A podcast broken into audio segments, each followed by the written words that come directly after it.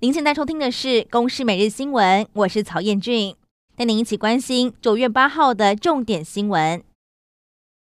政府宣布在明年开放美猪进口，卫福部也公布了安全容许值，但国民党有多个执政县市坚持零检出，在是否还在议会上提案要修正食安自治条例？就算符合中央的安全容许值，还是会进行开罚。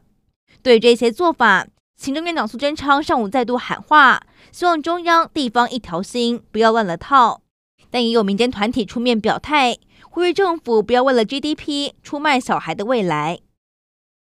国内疫情指挥中心在下午宣布新增一例境外移入确诊，是一名法国回台的本国籍女性，目前已经匡列了三十二名的追踪者。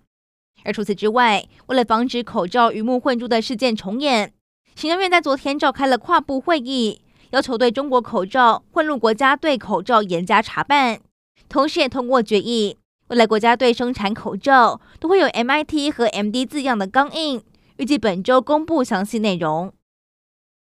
总统蔡英文出席二零二零亚太安全对话，提到台湾面对区域威胁，更需要强化在印太地区和各国的伙伴关系。前美国白宫顾问麦斯马特也受邀视讯演说，除了批评中国的扩张行为之外，还提到不满中国恐吓捷克参议长访台的行为，厌倦这种霸凌，呼吁更多国家与台湾合作。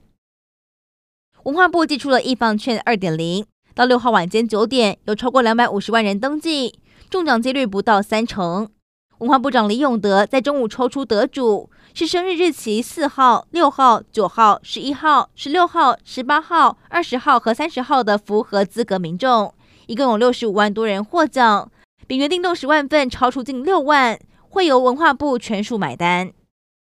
中国和印度边境紧张关系对峙超过了三个月，六月才传出双边冲突，造成了数十名的军人死亡，结果中国解放军在七号指控。又出现印度军人在边境鸣枪，但印度媒体却反控是解放军开枪在先。